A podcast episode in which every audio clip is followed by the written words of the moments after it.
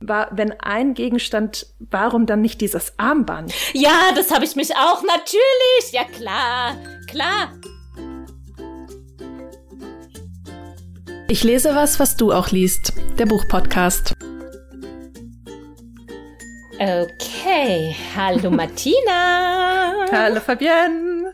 Es ist so strange, wir waren schon lange nicht mehr zu zweit, habe ich das Gefühl. Es fühlt sich so, so spannend an und so fremd. Hallo. Oh, wir waren auch schon lange nicht mehr in echt zu zweit. Stimmt.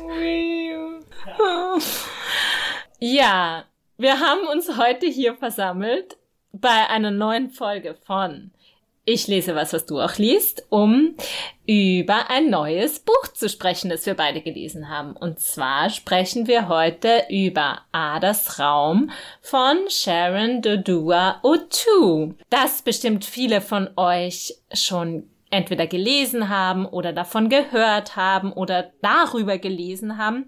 Denn es ist, kann man glaube ich ohne Übertreibung sagen, gerade in aller Munde. Also es ist gerade erst erschienen beim Fischer Verlag, ganz hot off the press.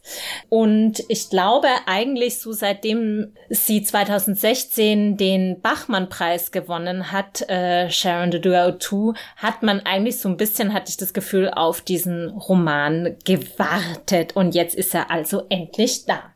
Ich sag vielleicht so ganz kurz ein bisschen was zur Autorin und dann versuche ich mich mal an einer Zusammenfassung dieses Buches. Ja. Alright, also Sharon Dodua O'Toole ist 1972 in London geboren. Ihre Eltern sind aus Ghana, also aus Accra genauer gesagt, nach London gekommen. Sie ist dort geboren. Und sie lebt aber seit 2006 in Berlin, hat äh, also auch schon bevor sie nach Berlin kam, um dort dauerhaft zu leben, zahlreiche mehrjährige Aufenthalte in Deutschland absolviert. Hört sich jetzt ein bisschen komisch an, aber ich glaube, das ist jetzt das passende Verb dazu. Unter dem Gürtel. so genau in her belt. Genau, also ich, das erste Mal war sie als Au-pair-Mädchen tatsächlich in Deutschland, äh, äh, in Hannover und war dann in den 90er Jahren schon das erste Mal in Berlin, weil sie Germanistik studiert hat. Also man kann sagen, schon so eine langjährige äh, Beziehung zu Deutschland und äh, zur deutschen Sprache. Ähm, sie ist als Aktivistin und Publizistin tätig, bezeichnet sich selbst auch als Aktivistin äh, und Schriftstellerin. Und ich glaube, wir werden bestimmt äh, über die, Frage des äh, politischen und auch so eines gewissen Aktivismus im Schreiben oder im literarischen sprechen in unserer Diskussion. Adas Raum ist ihr erster Roman und es ist ihr erster Roman auf Deutsch. Sie hat schon äh, mehrere Novellen geschrieben und auch äh, Kurzgeschichten. Die sind äh, auf Englisch alle zuerst erschienen. Am bekanntesten oder mir zumindest ein Begriff war The Things I Am Thinking While Smiling Politely von 2012. Ähm, das ist eine Novelle.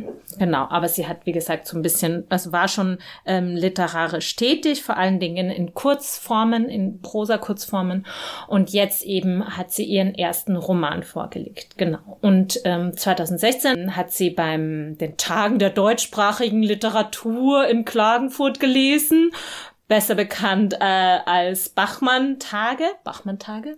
Na, und hat dann jedenfalls den Ingeborg-Bachmann-Preis gewonnen für die Erzählung Herr Grottrüpp setzt sich hin. Ähm, und das wurde setzt ähm, sich hin. Ganz ruhig. Frühstückt ein Frühstücksei. Ja. Nein, ich glaube, das heißt, ne, Herr Gottrup setzt sich setzt hin. Sich hin. Und ähm, damit hat sie eben diesen Preis gewonnen und hat, äh, was uns jetzt auch in Ades Raum wahrscheinlich beschäftigen wird, das war damals vor allen Dingen sehr, ähm, wurde sehr positiv oder interessiert diskutiert, dass es in dieser Erzählung als Erzählinstanz ein Frühstücksei auftritt also quasi ein Objekt. Diese Objekterzähler, Figuren oder Instanzen kehren auch in Adas Raum wieder. Ich glaube, so viel würde ich jetzt erstmal zur Autorin sagen und mich jetzt äh, schon angedroht. Ausruhen. An, ah, nein, ja genau. An einer Zusammenfassung des Romans versuchen. Es ist einerseits sehr, finde ich, auf der einen Seite ist es eigentlich relativ leicht zu sagen, worum es geht und auf der anderen Seite überhaupt nicht. Warum ist es schwierig? Weil ich glaube, der Hauptgrund ist, der Roman hat eine durchaus komplexe äh, Anlage, die, wenn man sie nacherzählt, sich erstmal so anhört, so, uh, what? Wer, was, wie, wo, wann, so. Das dann aber beim Lesen, finde ich, äh, kann man es doch relativ gut auseinanderhalten. Ja?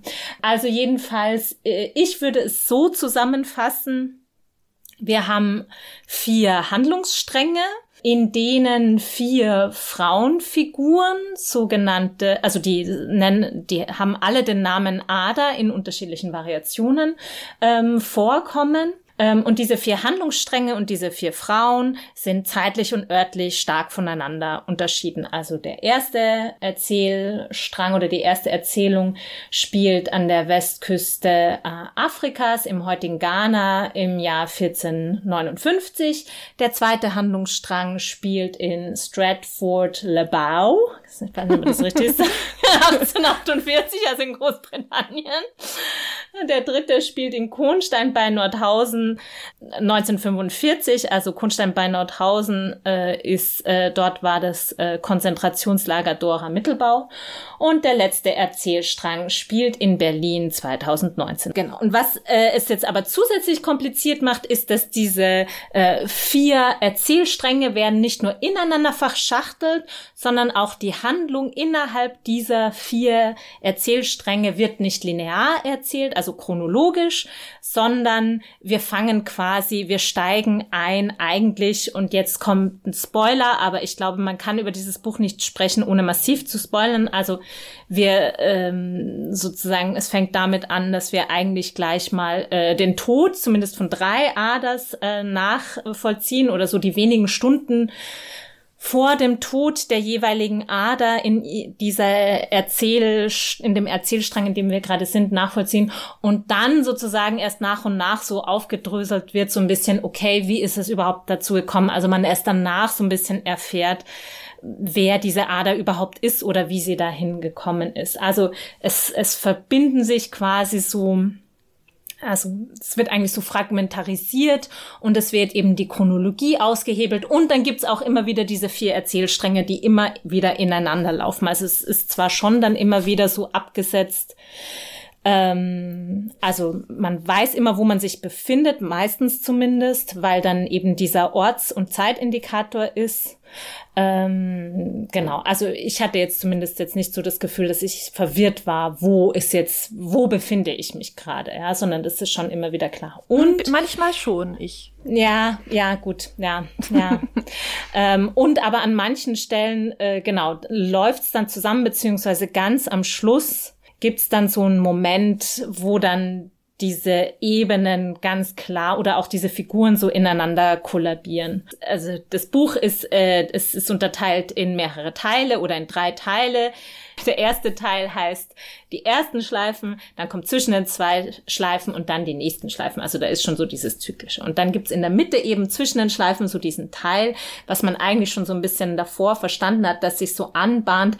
Also diese vier Aders, gehören irgendwie alle zusammen und das ist aber nicht so ganz klar. Ist es jetzt wirklich wie so eine Wiedergeburtsfigur, aber die sind auf alle Fälle verbunden. Und ich glaube, wir können dann, wir werden bestimmt noch drüber reden. Diese vier Handlungsstränge sind durch unterschiedliche äh, Elemente, teils durch äh, narrative Details, teils durch parallele Konstruktionen von Handlungsabläufen äh, miteinander verwoben teils durch so Figurenkonstellationen, so dass man eben versteht, okay, irgendwie soll das zusammengehören.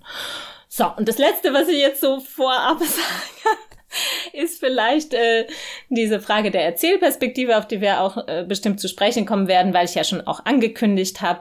Also äh, vom Frühstücksei, das Frühstücksei kehrt hier in Form auch von Gegenständen, die erzählen.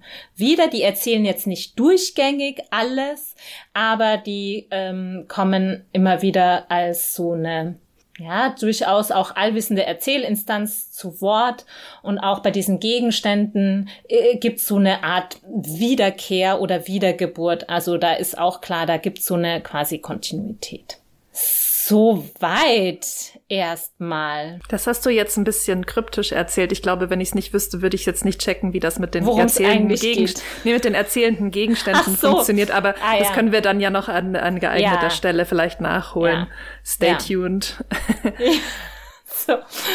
Und vielleicht auch, was die, was die einzelnen vier Geschichten der vier Aders sind, ähm, müssen wir dann auch noch kurz vielleicht sagen. Ja, genau. Wollen wir uns abwechseln? Ja, gerne. Ich bin gerade so erschöpft ja. von meinem Effort. Oh also die erste Ader, ich hoffe, ich kann das wiedergeben, weil wie du ja schon gesagt mhm. hast, wird so ein bisschen ähm, zerstückelt erzählt und man kriegt jetzt da nicht so einen äh, richtig runden, so ein rundes Bild dieser einzelnen Geschichten, oder? Es bleibt schon auch einiges nee. offen und aber die erste Ader ähm, 1459 im heutigen äh, Ghana äh, spielt sie. Sie ist aber eine, ähm, sie wurde verschleppt als Kind aus Nigeria und ähm, hat dann gerade beerdigt ihr zweitgeborenes äh, Kind, was verstorben ist. Oder ist ein Säugling noch. Man weiß nicht genau wie, aber sie trifft auf einen portugiesischen, äh, wie, wie nennt man die denn? Einen Kaufmann See wird er im Buch, glaube ich, genannt, nee, aber eben nicht, der ist, Kaufmann. Nee, der Ach ist so. eben nicht der Kaufmann. Der, so. der Guilherme ist eben einer, der bei, von einem Kaufmann angeheuert wurde in, Port in Portugal und der quasi nur so ein Arbeiter ist auf diesem Schiff. Der ist bei dieser Aha. Expedition dabei und der andere, der hieß anders, der Kaufmann, der ist ja der, der gar nicht von, von Bord geht oder erst später. Ah, okay. Egal, auf jeden Fall trifft sie einen Portugiesen, äh, einen äh, Kolonisator, kann man sagen. Mhm. Ähm, und der nimmt ihr dann, ähm, der sieht, dass sie ein wunderschönes äh, Perlenarmband hat und äh, er schießt sie, um ihr das abzuknüpfen. Kurzform, oder? Ja, ja, ja. Okay, ja. du darfst die nächste ja, Erzähl. und ähm, das Armband ist ja, hat ja auch eine verbindende Funktion. Aber dann mache ich jetzt die nächste, genau. Die nächste Ader, die wir kennenlernen, ist angelehnt an die historische Figur Ada Lovelace oder Ada Lovelace, muss man wahrscheinlich sagen, die ja mittlerweile so als die erste Computerprogrammiererin äh, der Welt oder überhaupt gilt. Und wir treffen sie eben auch, wie gesagt, am paar Stunden vor ihrem Tod. Sie hat, äh, sie hat so eine Liebesnacht, glaube ich, mit Charles Dickens hinter sich, Charlie. was ich, oh, nicht Charlie. historisch belegt ist. Ja. Äh, der Charlie, der verlässt äh, aufgrund eines so, sie streiten sich dann so über äh, die analytische Maschine oder naja, so es gibt halt so einen kleinen Streit und der Charles Dickens verlässt so ein bisschen wutentbranntes Haus in den frühen Morgenstunden und genau in dem Moment kommt der Ehemann von Ada, der tatsächlich also der eine historische Figur ist, nämlich Lord William King King äh, zurücksieht, dass eben da der Rivale gerade das, ja, das Haus verlassen hat. Und, ähm, und er schießt daraufhin auch die Ader. Also zweite Ader, Dode. Zweite Ader, zweiter William, Guillerme. See a pattern. Genau, und das Armband, das Armband habe ich ja vergessen. Und zwar, das Armband spielt da insofern eine Rolle, weil der William, dass der Ada bei ihrer Hochzeit vermacht hat. Also es war anscheinend in seiner Familie und er hat es dann der Ada vermacht. Ähm, und das ist aber zu dem damaligen Zeitpunkt verscharrt, weil die Ada wie man da in dem Buch erfährt, anscheinend eine Spielsucht hat und ganz viele Spielschulden und deswegen immer ihre Schmuckstücke veräußern muss. Und die dritte Ada ist, wie du auch schon gesagt hast, 1945 im KZ Mittelbau Dora. Und das ist eine polnische. Ich glaube, sie ist eben nicht Jüdin oder es ist sie die Kategorie unter Anführungszeichen ist asozial als diese Bezeichnung. Ach so, wird. genau. Und mhm. ihre Freundin war die, die mit einem Juden verheiratet ja. war. Und die beiden mhm. sind äh, Prostituierte, die quasi ähm, dort äh, in diesem innerhalb dieses KZs äh, arbeiten oder das gewissermaßen gezwungen sind, sich zu prostituieren. Ja. Mhm. Und ähm, sie wird dann eben, die hat auch als einen der Liebhaber, also ich muss ganz ehrlich sagen, die dritte Adergeschichte habe ich am schlechtesten gecheckt. Mhm. So vom Lesen her. Ja. Ich weiß nicht, wie es mhm. dir ging, aber die war für mich sehr mhm. opak. Mhm. Also ich bin mir auch nicht sicher, aber ich habe so verstanden, also die Linde, also die Freundin von Ada, hat eben eine Affäre mit einem Capo äh, mhm. und der stiehlt in der Kammer, wo man halt die Gegenstände hingebracht hat, die man den äh, jüdischen KZ-Häftlingen abgenommen hat, als sie da angekommen sind, stiehlt er eben dieses Armband und gibt's der Linde. Und die legt sich das irgendwie um aus irgendeinem absurden Grund und es ist ähm, kurz bevor sie quasi äh, entdeckt werden, hat sie das irgendwie der Ader gegeben, dieses Armband. Oder jedenfalls hat es die Ader in ihrem Besitz, als die äh, SS irgendwie, das ist so eine zufällige Szene, das äh, sieht und dann ist es so ein bisschen so, okay, wo kommt dieses Armband her?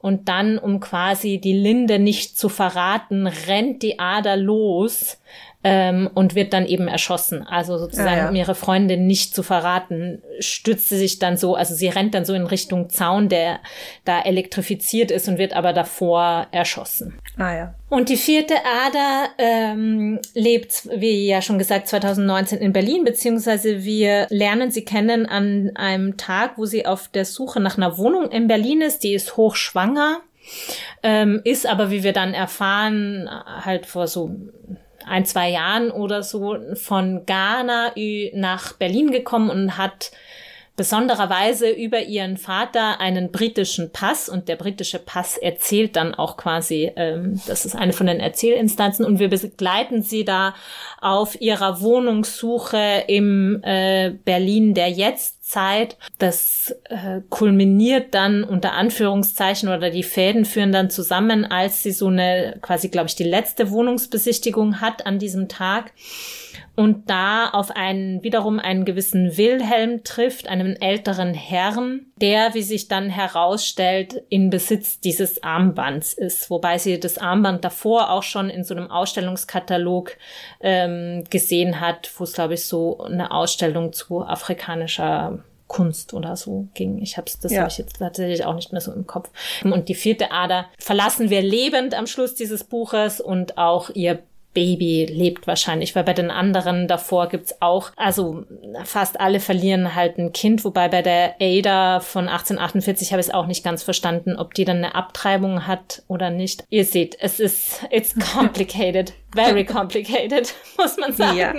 So, aber das sind vielleicht so die die Basic Facts, ja, worauf wir jetzt versuchen aufzubauen. So ja, und ich muss auch sagen, sofort ein Disclaimer für, wenn wir irgendwas nicht jetzt falsch wiedergeben. Ich finde es wirklich, also es ist, ich habe es jetzt fast zweimal durchgelesen. Und mir sind dann schon so ein paar Sachen beim zweiten Mal lesen klarer geworden, aber trotzdem ist es nach wie vor echt sehr schwierig. Es wird viel ausgelassen, viel quasi vorausgesetzt hm. an historischem Wissen, glaube ich, aber halt auch so, dass man das sich irgendwie selber da zurechtfindet. Wo du gerade gesagt hast, man, man versteht jetzt nicht alles oder man kann nicht jede äh, Geschichte, Teilgeschichte in ihrer, in ihrer Chronologie oder auch in ihrer Kausalität nachvollziehen. Ich meine, das ist ja quasi zugunsten dieser Erzählspielereien aufgegeben worden. Also das ist ja eine Entscheidung ja. sozusagen.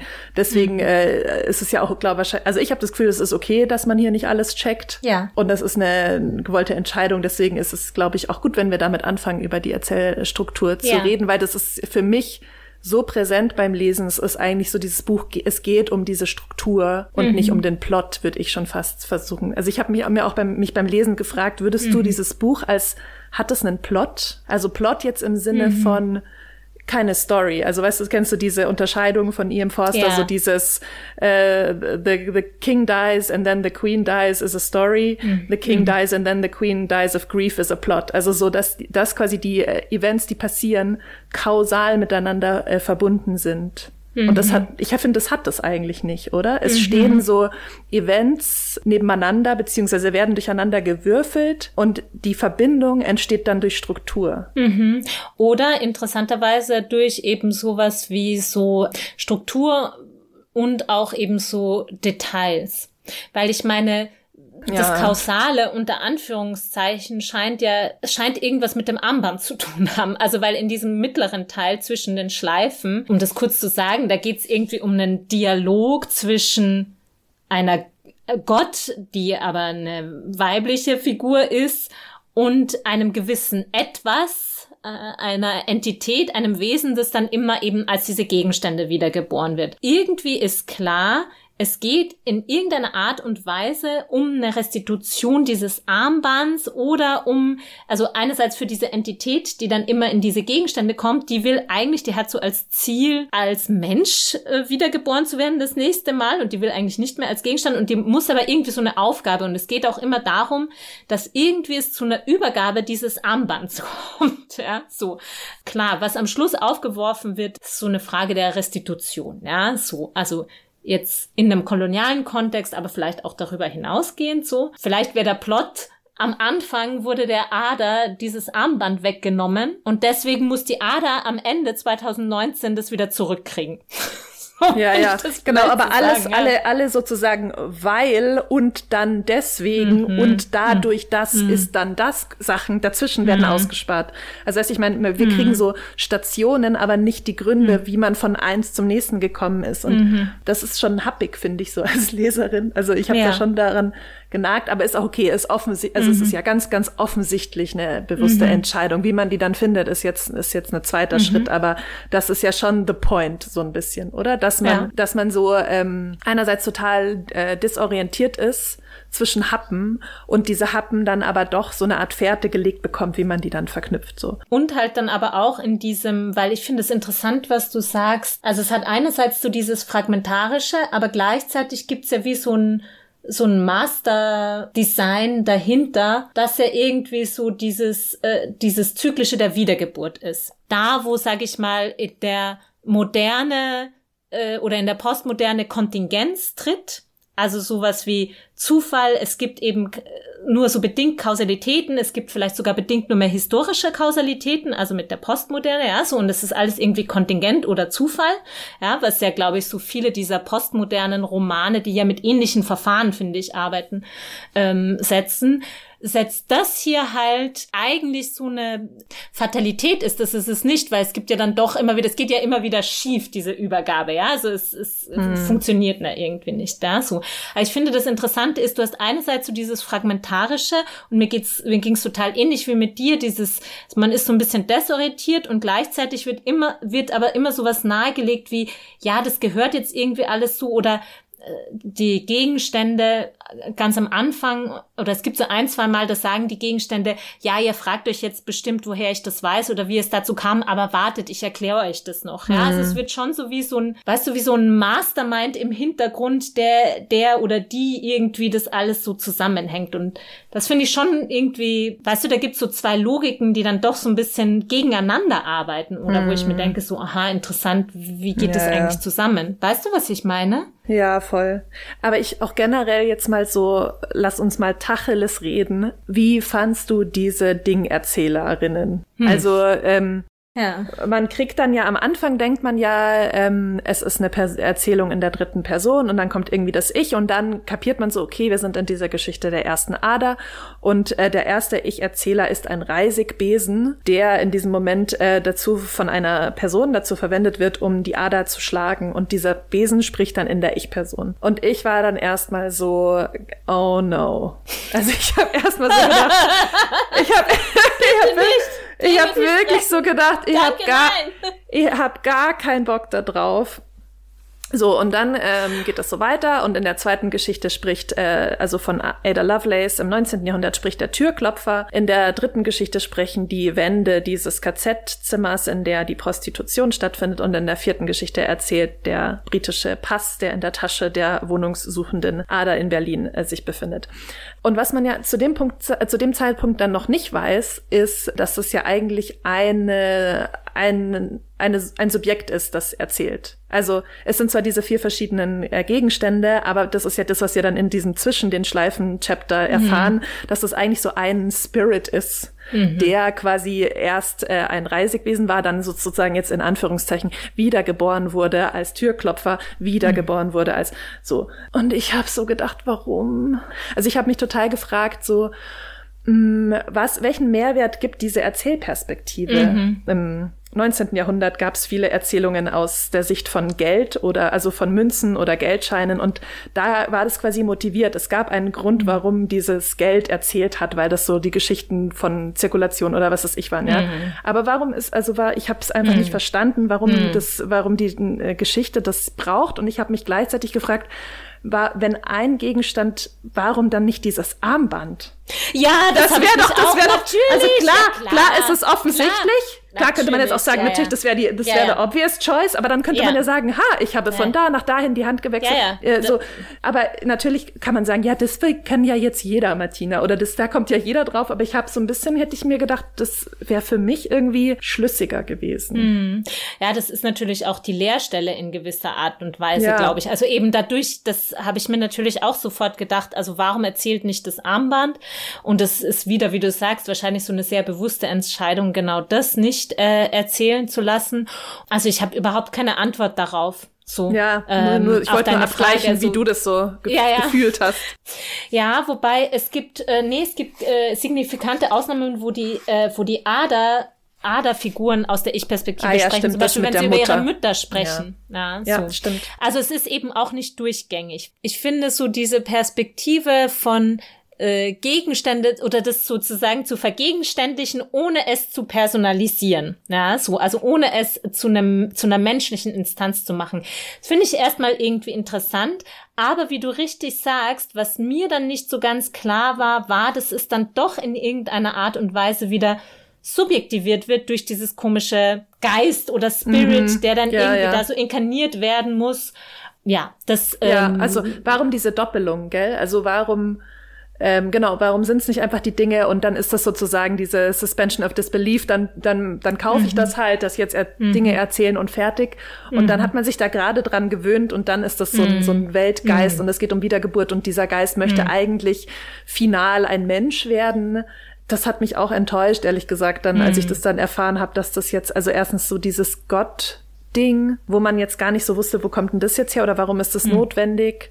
Ich habe halt noch über, äh, überlegt, ob das vielleicht so eine schon eine Art von Aussage oder Geschichte über Materialität ja, äh, erzählen ja. soll. Also ob quasi das so, ähm, ja, also das Thema ist ja schon sozusagen Kolonialismus oder Dekolonialismus oder wie man es auch ähm, jetzt aus welcher Perspektive man das jetzt erstmal sehen möchte, aber der ja eben auch durch Dinge und über Dinge und wegen Dingen irgendwie so mhm. passiert ist. Aber ich, das hat das, ich hatte das Gefühl, das ist nicht so richtig ausexekutiert. Also in dieser Ding-Perspektive gibt's ja unterschiedliche Ebenen. Also das eine ist ja, ein Gegenstand ist ja etwas, was erstmal dem keine Emotionalität zugeschrieben wird. Das heißt, so eine Perspektive könnte, glaube ich, etwas haben, wo man, wo quasi unser Alltag oder menschliche Handlungen erstmal entfremdet werden, ja, durch die Art und Weise, wie sie beschrieben werden, ja, weil sie erstmal so ganz äußerlich oder so, es könnte ja auch so diese Perspektive haben von so eine sehr neutrale Beobachtungsinstanz, mhm. die einfach Sachen wiedergibt oder die halt so Sachen ähm, weißt du, so überzeichnet wiedergibt oder eben mit so einem befremdlichen Blick.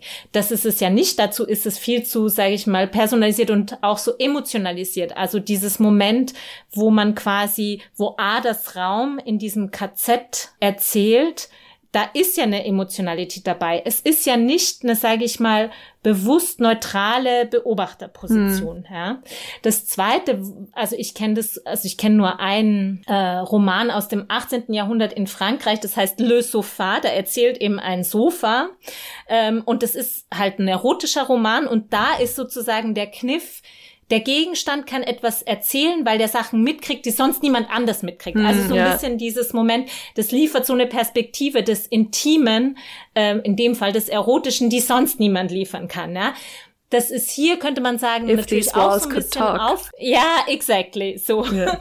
ähm, das ist hier ja schon auch so ein bisschen aufgerufen, aber dann eben so ganz, äh, so ganz stark eben auch nicht. Ja, deswegen war ich auch so ein bisschen so, ähm, ich muss sagen, ratlos, beziehungsweise wie gesagt, deswegen habe ich, glaube ich, so am ehesten dann das konnte ich mir so mit dieser allwissenden Erzählinstanz helfen oder das so akzeptieren, weil ich mir gedacht habe, okay, das ist irgendwie so strukturell analog, ähm, wie das irgendwie gedacht. Aber ich fand es auch irritierend, also der Pass und diese Zimmerwände vom KZ sind ja äh, erzählende Dinge, die die quasi auch eine Funktion in der Handlung beziehungsweise in der Situation, in der sich die jeweilige Ader ist, äh, haben. Also mhm. wie du schon gesagt hast, so diese KZ-Wände äh, quasi das bestimmt ja das Leben der Ader und der Pass auch. Also das ist ja dann mhm. wieder narrativ eingebettet, während zum Beispiel dieser Türklopfer bei der englischen Ader mhm. total willkürlich gewählt ist. Es hätte mhm. auch ein Kerzenständer sein können oder mhm. ein, weißt ja. du, ich meine. Und natürlich auch der oder ein Regenschirm ja. und der Reisigbesen auch so ein bisschen. Also mhm. irgendwie ist es mhm.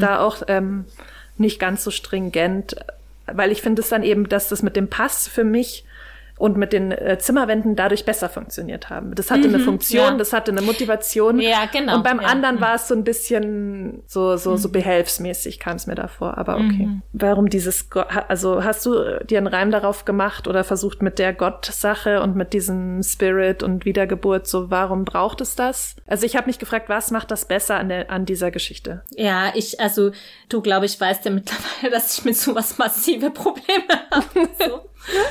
ähm, ich meine, komischerweise, oder was heißt komischerweise, das scheint, sag ich mal, sowas zu sein, um eine temporale Struktur in einem Roman, also um sozusagen weit entfernte Dinge irgendwie miteinander verknüpfen zu können. Also jetzt zeitlich weit entfernte Dinge. Mhm. Weil es hm. gibt ja zum Beispiel ja, ja. sowas anderes, also sorry, wenn ich jetzt so ein bisschen aushole, aber wenn man jetzt zum Beispiel an so einen Film wie Babel denkt, ja, das sind sozusagen erstmal voneinander vermeintlich getrennte Geschichten und dann stellt sich heraus, ganz am Schluss, dass die über vor allen Dingen einen Gegenstand, nämlich ein Gewehr, alle miteinander mm. verknüpft sind, ja. Also da stellt sich dann diese Verbindung weiß nicht, ob ich Kausalität sagen würde, weil dafür ist es eben, da, dafür ist die Kontingenz eben dann zu groß. Aber darüber wird es dann, da werden geografisch sehr weit entfernte ähm, Handlungen miteinander verbunden. Wenn du das jetzt aber nicht sozusagen räumlich, sondern auch noch zeitlich machen willst,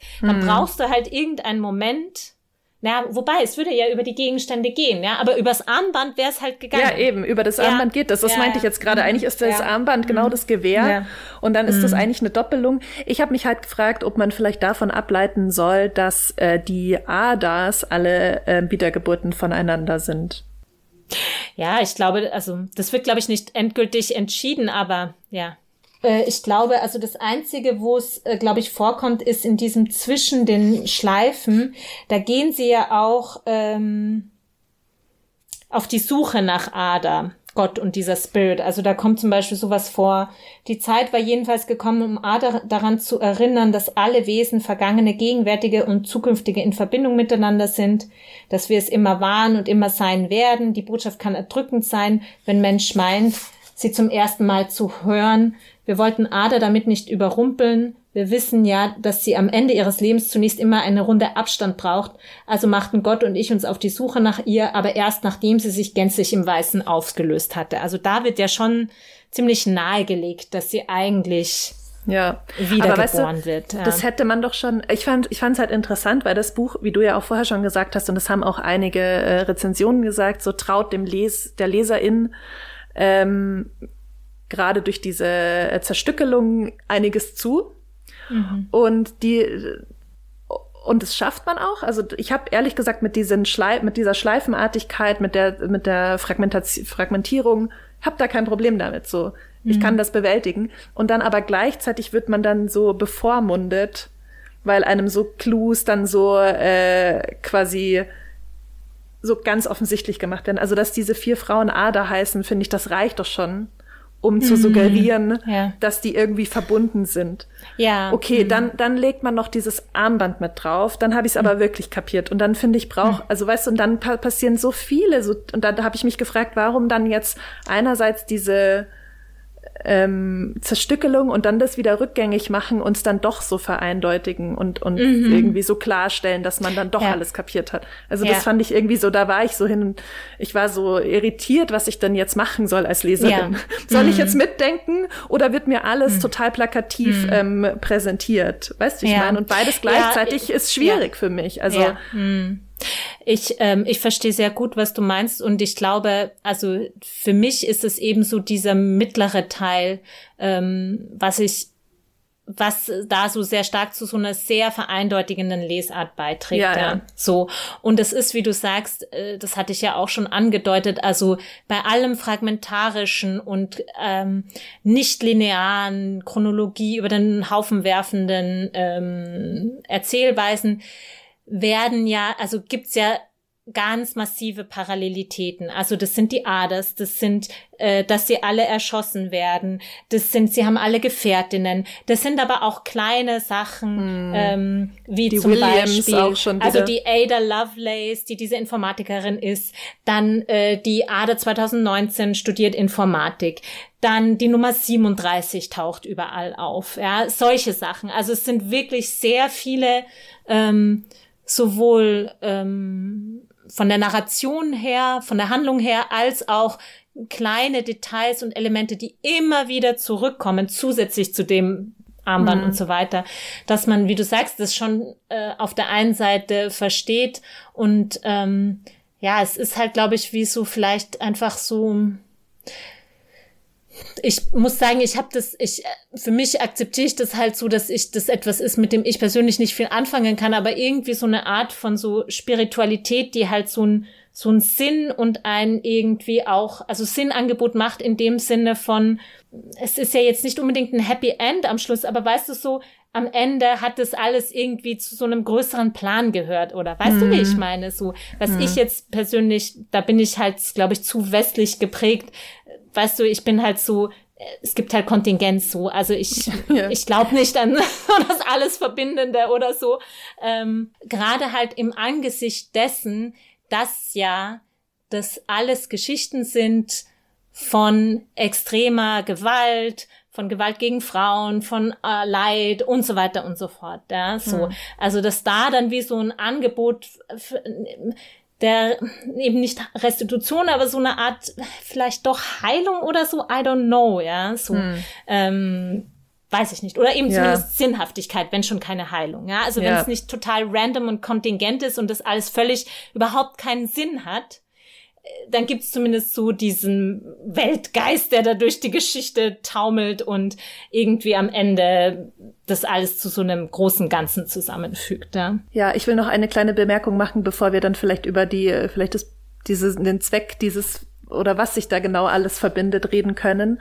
Aber ähm, nochmal zu den zu diesen kleinen Details, die dann immer gleich sind in den Geschichten. Also Mhm. hast ja schon gesagt, dass sie alle beide, dass sie alle vier Ader heißen, dass sie alle irgendwie einen Wilhelm, William, Guillerme in das Armband, bla bla bla. Ich fände halt ein bisschen schade so als Effekt dieser Überfrachtung dieser kleinen Details, weil um ehrlich zu sein, die bringen nichts. Die sind so ein Zwinky-Zwonky, ja, so, der wurde auch von dem William ermordet. Aber weißt du, wie ich meine, das, das, es ist kein Mehrwert eigentlich da dabei. Und als Leserin, finde ich, ist man dann total, also man kann nicht anders, weil man es natürlich kapiert, dass das so, so Parallelitäten sind. Dann wird man zu so einer ähm, Jägerin von Hinweisen. Ja, absolut. Und man total. denkt die ganze Zeit, ah, wieder Ja, die ja. 37. Und das Ja, ist ja. doch totale Ja. verschwendete, äh, also Ja. ähm, verschwendetes Potenzial von der Erzählung, Ja. wenn ich dann wie in so einem, ich Wie so weiß nicht, ich kann, Detektivmodus. ja, wie, aber wie so ein Kinderrätsel, kreuze die fünf gleichen, finde die 17 im Weihnachtskugeln im Weihnachtsbaum und kreuze sie an. Ähm, ich finde das total schade, dass da meiner Meinung nach eine, eine tiefere Reflexion, Reflexion irgendwie dadurch einem weggenommen wurde, weil man so mit so Busy Work ein bisschen ähm, Ja. beschäftigt war. Ja. Das, das hat mich geärgert, ehrlich gesagt. Und man konnte es aber auch nicht, man konnte es auch nicht ignorieren, weil es so plakativ Nee. war. Ja, und weil man sich ja gerade am Anfang, man, also man muss sich ja an irgendwas orientieren, ja. Und sowas, was genau. ich glaube, so funktioniert halt der Geist, ja. Du versuchst dich halt zu orientieren, indem du das Bekannte im Unbekannten suchst, ja. Ja, total. Und da würde ich dich gerne direkt dazu fragen, dass, wie ist es dir gegangen mit, mit dem Mitfühlen mit diesen Figuren, weil, wie schon gesagt, das sind alles also extrem brutale natürlich Geschichten. Und wie ist es dir gegangen, als du das gelesen hast? Also warst du da irgendwie, sag ich mal, in so einem emphatischen Lesen? Hat dich das berührt? Ja, ja. Ja, habe ich auch mir voll viele Gedanken drüber gemacht, also über Figurenzeichnung im Allgemeinen, weil dadurch, dass die ähm, Gegenstände erzählen, hat man die, den, den besten Eindruck von den Gegenständen und mm. nicht von den Figuren, um die es eigentlich vorgibt, äh, um die es eigentlich angeblich geht. Aber eigentlich geht's um mm. die nicht. Und wie du, glaube ich, auch in der Frage andeutest, hat man keine wirkliche Bezug, keinen wirklichen Bezug oder auch kein mhm. Bild von einigen der Figuren. Ich finde, die letzte Ader ist ein bisschen eine Ausnahme, weil man ja, ja auch sagen absolut. muss, dass deren Teil viel länger ist und auch viel weniger, ähm, äh, viel weniger zerstückelt und viel linearer erzählt ist. Also es geht ja bestimmt, sagen wir mal, ein Drittel von dem Buch, oder? Um diese äh, letzte 2019 Ader in Berlin. Ja. Und ich fand aber eigentlich von den Stories her die ersten drei spannender. Und ähm, eigentlich hätte mich diese allererste Ader am meisten interessiert. Und mhm. ich glaube, das war aber halt auch ein bisschen, ehrlich gesagt, weil ich, weil ich dieses Buch beim Lesen schon auch verglichen habe mit Büchern, die ich schon kenne. Und es mhm. hat mich eben dieses erste sehr an Homegoing von Ya Agiasi ähm, mhm. erinnert, was ich super eindrucksvoll ich fand denken. und was ja. halt auch einfach so Geschichten, so, so vorkoloniale äh, Geschichten aus ähm, Menschen aus, aus heutigen afrikanischen Staaten, die einfach so noch nicht so, die man noch nicht so kennt und auf die ich total Lust habe, die zu erfahren. Aber wie du, wie du sagst oder ähm, wie du, glaube ich, angedeutet hast, es mhm. ähm, bricht es sehr schnell wieder ab und man kriegt eigentlich nur so Fetzen und man weiß am Ende mehr über irgendeinen Reisigbesen als über die eigentlichen Aders. Ja, beziehungsweise ich bin auch so drauf gekommen, weil du auch gesagt hast, weißt du, mit diesem, dass man dann so beschäftigt ist, so diese Hinweise zu suchen, ist so fast so ein bisschen die Geschichte dieser Figur da so ein bisschen äh, untergegangen und ich finde auch für mich macht da schon auch was dieses Durchbrechen der Chronologie. Also ich ich es fängt an quasi im Moment des Todes einer Figur, die ich überhaupt nicht kenne, ja? und erst im Nachhinein erfahre ich mehr über die. Das war so mhm. das Zweite, was es für mich schwierig gemacht hat. Und dann eben auch so dieses, man erfährt das immer nur so stückchenweise. Also ich, ich finde das sowieso interessant, weil wir haben ja viele, also so dieses fragmentarische Erzählen ist ja gerade sehr präsent und mhm. sehr verbreitet. Und für mich gibt's da schon auch, also das mag vielleicht wirklich nur so mein eigenes, ähm, meine eigene Lesesozialisation sein. Ich habe da zum Teil wirklich Schwierigkeiten, so einen diesen Figuren wirklich nahe zu kommen. Das, ja, wie ja. gesagt, mag aber auch so meine, weißt du, das ist wahrscheinlich auch einfach Gewohnheit. Ja, es ist Gewohnheit und, Entschuldigung, darf ich ganz kurz unterbrechen? Ich hatte nämlich mal eine super interessante Unterhaltung mit, ähm, mit dreien meiner Kollegen und ich habe nämlich die Frage gestellt, warum lest ihr? Und ich, und ich glaube, du bist auch ein bisschen so, äh, vielleicht ist das auch schlecht für den Podcast, dass wir uns da ähnlich sind, aber ich lese, weil ich dadurch ähm, in andere Personen eintauchen kann. Hm. Und deswegen hm. zum Beispiel brauche ich das auch gar nicht immer, mich so sehr zu identifizieren, weil ich will ja gar nicht über mich lesen, ich will ja über andere Leute lesen und ich finde, das Lesen ist was so eine der besten Arten, wie man das halt kann. Und genau hm. das vermisse ich dann halt total, wenn mir nur so abgehackt und so kurz äh, hm. und und so. Deshalb ich habe das ja schon mal gesagt, ich, ich liebe erste Person. Ich, wenn es geht, lese ich nur mhm. First Person Narrations, weil man da eben so am, am tiefsten reinkommt. Und ähm, wenn, wenn das halt was ist, was man sucht beim Lesen, finde ich, dann kriegt man das überhaupt nicht von, äh, von Zerstückelung. Mhm. Also vor allem nicht, wenn äh, Fragmentierung zwischen verschiedenen äh, Personen oder Perspektiven. Ja, äh, Perspektiven wenn es jetzt ja. eine Ich-Erzählung ist, die nur chronologisch ja. zerstückelt ist, dann schon, aber ähm, ja klar, dann, dann bleibt das halt sehr oberflächlich von der Figuren ja. äh, oder von der von dieser Subjektivität, die da vermittelt wird. Aber Voll, es gibt natürlich ja. Leute, die lesen aus anderen Gründen und dann ähm, leiden die da, nee, glaube genau. ich, nicht so drunter ja. wie wir. Ja. ja, ja. Aber ich finde halt, weil das ist vielleicht so der letzte Punkt, an dem ich überspitze es jetzt mal, ja. Do it. Ähm, Haus es raus. gibt diese es gibt diese vier Aders, deren Leben ist in gewisser Art und Weise sehr parallel konstruiert. Mhm. Ja. Und dann kommt sozusagen diese äh, er Erzählstruktur, die sich so in den Vordergrund schiebt. Und dann kommt noch diese Erzählinstanz dazu, so dass ich am Ende mich gefragt habe, und ich glaube nicht, dass das die Autorin will, ja, ist es eigentlich völlig wurscht, welche Figur da erzählt wird. Also weißt du so, dass, dass das individuelle Schicksal zurücktritt hinter so was großem Ganzen. Sei mhm. es jetzt, weißt du, so eben äh, diese Idee der Wiedergeburt, sei es äh, diese Idee ähm, Frauenschicksale und äh, Gewalt gegen Frauen. Das, das Besondere und Konkrete und Individuelle gegenüber dem Allgemeinen, dem Historischen, dem Weltgeschehen in den Hintergrund tritt. Das war so am Ende das, was ich mich so gefragt habe. Und ich bin aber sozusagen, wie gesagt, ich überspitze es und es ist jetzt steiler, als ich es jetzt sagen würde, ja, so. Hm. Aber weil das ja, glaube ich, auch, wie du das auch so geschildert hast vorhin, so dieses an Literatur ja auch immer ist, dass es auch auf eine Art über das Individuelle, über das Besondere, was übers Allgemeine sagen will. Ja? Mhm. Und hier ist mir das, das, das, das Individuelle ist mir so, das ist mir so völlig abhanden gekommen. Ja. ja. Ich konnte diese Figuren nicht so richtig ja. greifen. Und, ich, nee, ja, ich weiß total, was du meinst. Und vor allem, wenn es dann was ähm, über das oder wenn das Buch versucht, über das Persönliche, was über das Allgemeine zu, zu sagen. Mhm. Dann hat, ist das ja in diesem Teil der Berliner Ader passiert, also der ja. heutigen Bader. Mhm. Und da, finde ich, war es dann sehr explizit. Also da hat dann mhm. einfach quasi die Ada und ihre Schwester Elle, die ja dann zusammen durch Berlin zum Teil fahren und Wohnungen äh, anschauen und Sie hat Probleme natürlich, die Wohnung zu bekommen, weil sie ähm, schwarz ist und weil sie einen ausländischen Namen und weil sie einen ausländischen Pass hat. Dann wird ja das quasi einfach im Dialog gesagt. Mhm. diese allgemeine Aussage, oder? Ja. Also ich finde da, weil das waren ja schon ja. einige Kritiken auch, dass es schon plakativ äh, ist und das Politische dann einfach quasi in Figurenrede zwar verkleidet, aber einfach relativ explizit mhm. zum Beispiel gesagt wird, so die Deutschen hassen Ausländer, weil ähm, mhm. und sie Weißt du, ich meine? Also es wird dann so, ja. da wo es einem quasi mal erlauben würde, was abzuleiten aus dem Persönlichen, da wird's einem dann wieder vorweggenommen. Und ich will, ja genau, also ich will auch nicht sagen, also es ist so, ich glaube, da, da für mich gibt's da so was Konfligierendes, weil auf der einen Seite sind sie ja alle ähm, sehr äh, sozusagen individuell natürlich auch in diesen historisch jeweils sehr unterschiedlichen, krassen, aber sehr unterschiedlichen Situationen. Aber ich glaube, über diese parallele Konstruktion die ganze Zeit, hm. ja, äh, dadurch, dass die Handlung eigentlich immer so äh, parallel konstruiert wird und so weiter, tritt es so für mich zumindest trat so ein bisschen in den Hintergrund. Ja, aber lass uns das doch ver verwenden, um überzugehen. Konkret. Also, Themen sind ja folgende. Frauen und Gewalt gegen Frauen, ja. dann ähm, Kolonialismus und auch äh, koloniale Kontingenten bis in die Gegenwart, Rassismus, Antisemitismus wahrscheinlich im, im größeren Sinne. Also darüber, darüber spricht er. Ja. Das ist also jetzt einfach mal als Themen so aufgezählt.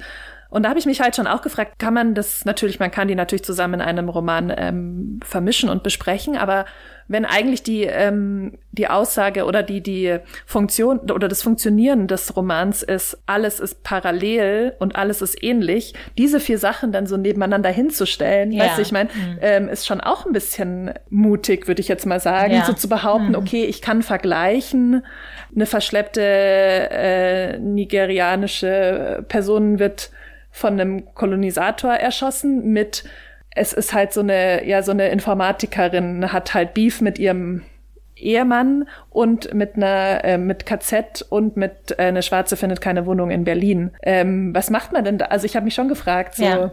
weil natürlich kann ich das nebeneinander stellen, aber wenn ich wenn das ist, was ich in dem Buch die ganze Zeit mache, ist zu parallelisieren und damit zu vergleichen mhm. und irgendwie auf Ähnlichkeit auszusein, Mhm. Ähm, weiß ich irgendwie nicht, ob ich das so unterschreiben würde oder was ich damit mhm. machen soll, weiß ich irgendwie nicht. Was ist denn jetzt, was ist, was ist die Aussage davon? So, Leid reproduziert sich oder was ich spannend fand, war, dass äh, in einigen Episoden also vor allem in der ersten Episode und auch in der zweiten, also äh, vorkoloniales Ghana und äh, England. Was ich da so ein bisschen spannend fand, was das Buch ja versucht hat, so ähm, bekannte Hierarchien hat das ja so ein bisschen verkompliziert.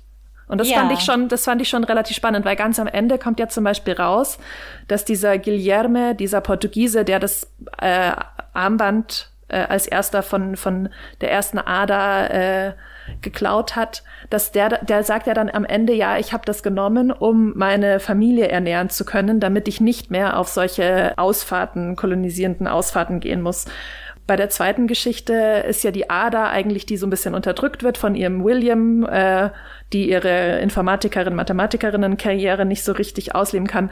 Und sie unterdrückt ja gleichzeitig ihre Angestellte Lizzie, die aus Irland kommt und die ja zu der mhm. Zeit sozusagen die, die Unterdrückten im, im England äh, die, der Zeit waren. Und mhm. das fand ich eigentlich äh, cool, dass es eben nicht so eine Platte, weil es hätte ja so sein können, dass in jeder Geschichte Männer über Frauen und ähm, Weiße mhm. über Schwarze gewesen wären und dass das halt mhm. viermal so Spielarten mhm. voneinander gewesen wären.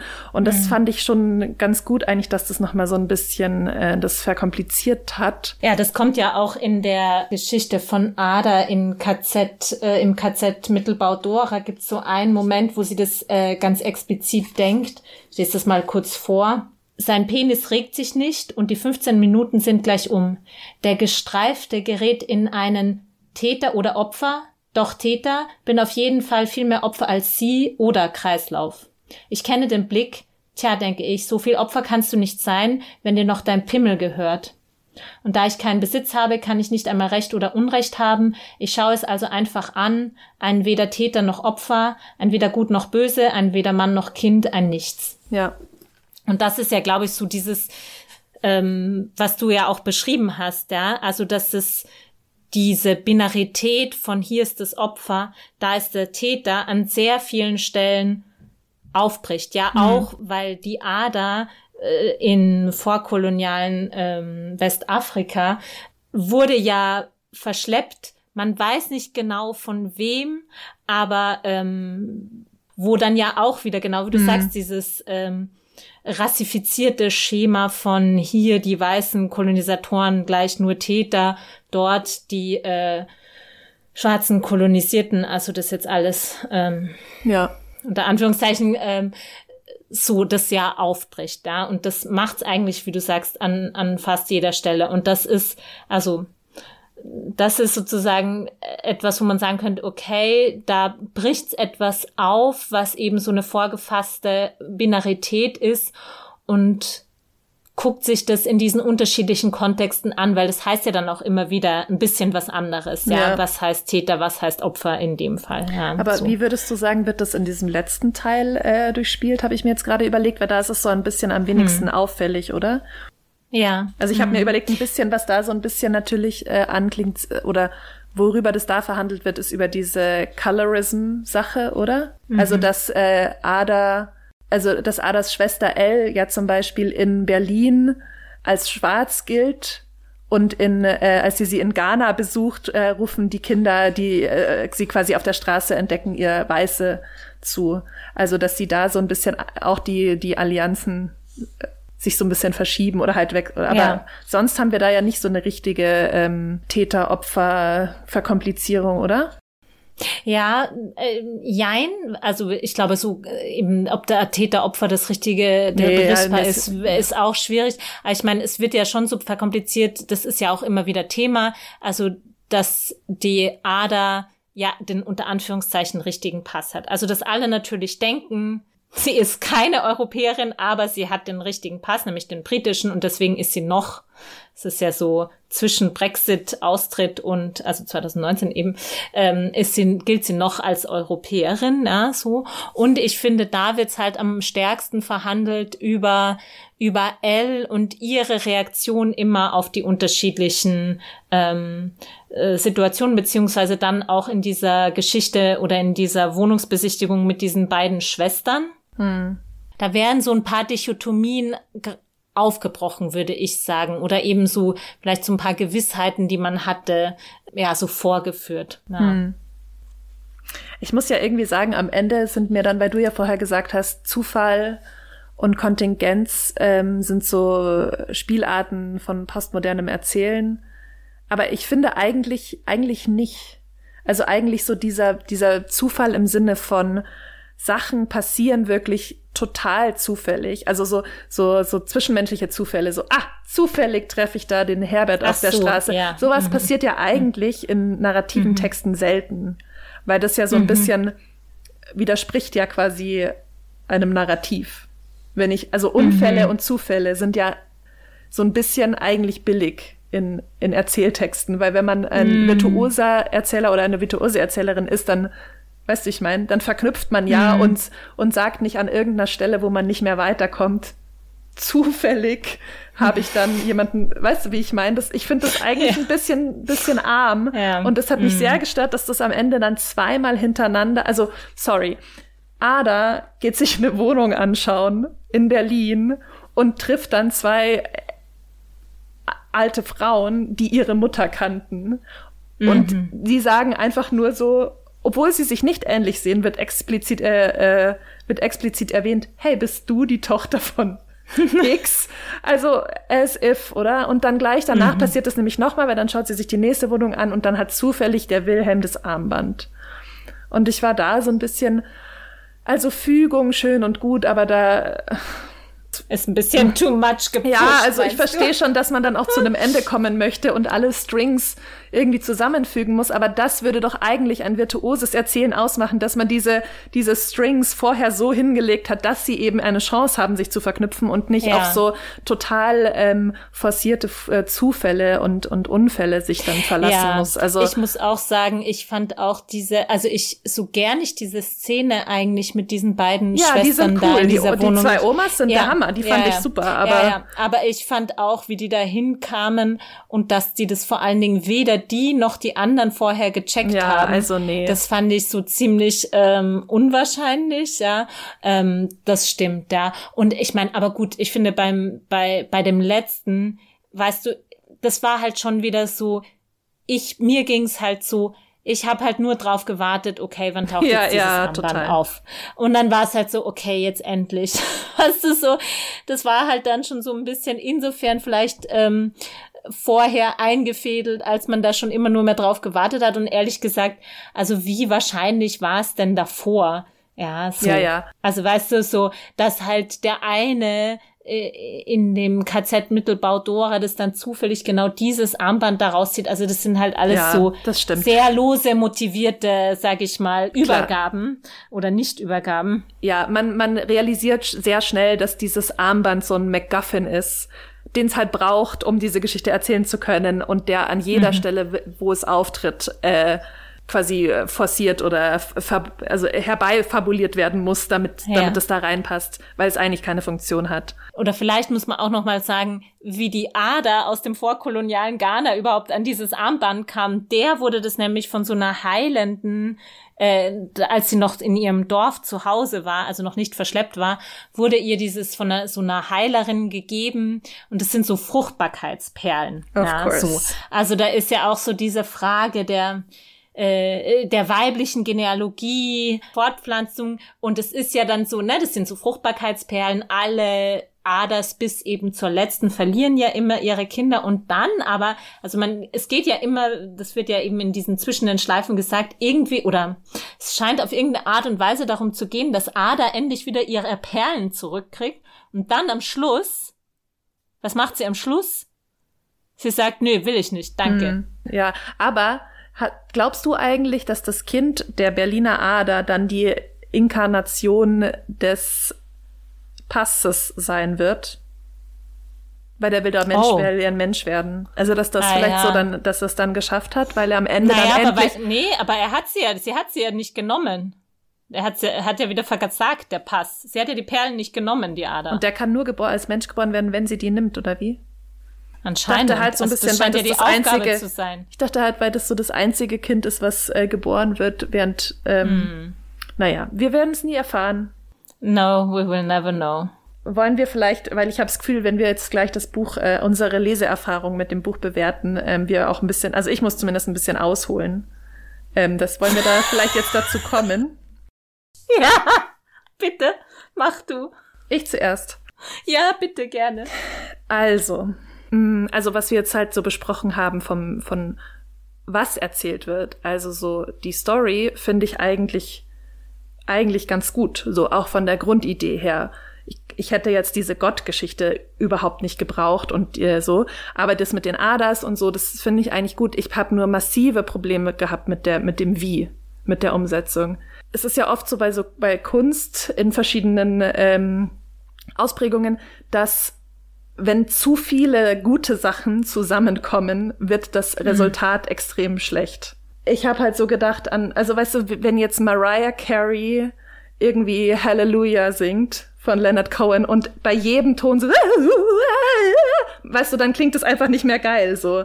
Oder mhm. wenn ich hab, musste auch so voll denken an so an Project Runway, was ich früher immer geschaut habe, was so eine Design, so eine Modedesign äh, Reality Show ist und dann so junge Designer so alles gemacht haben. Also weißt du so, es gab mm. hier so Ruffles, da drüben Federn, hinten war ein hoher Kragen, die Schultern waren groß, dann hatte die und also weißt du so so, es ist einfach alles. Warum muss man alle Ideen, die man hat, in einem Buch umsetzen? Mm. Also mm. handwerkliche Ideen jetzt, gar nicht inhaltlich, mhm. aber warum muss ich?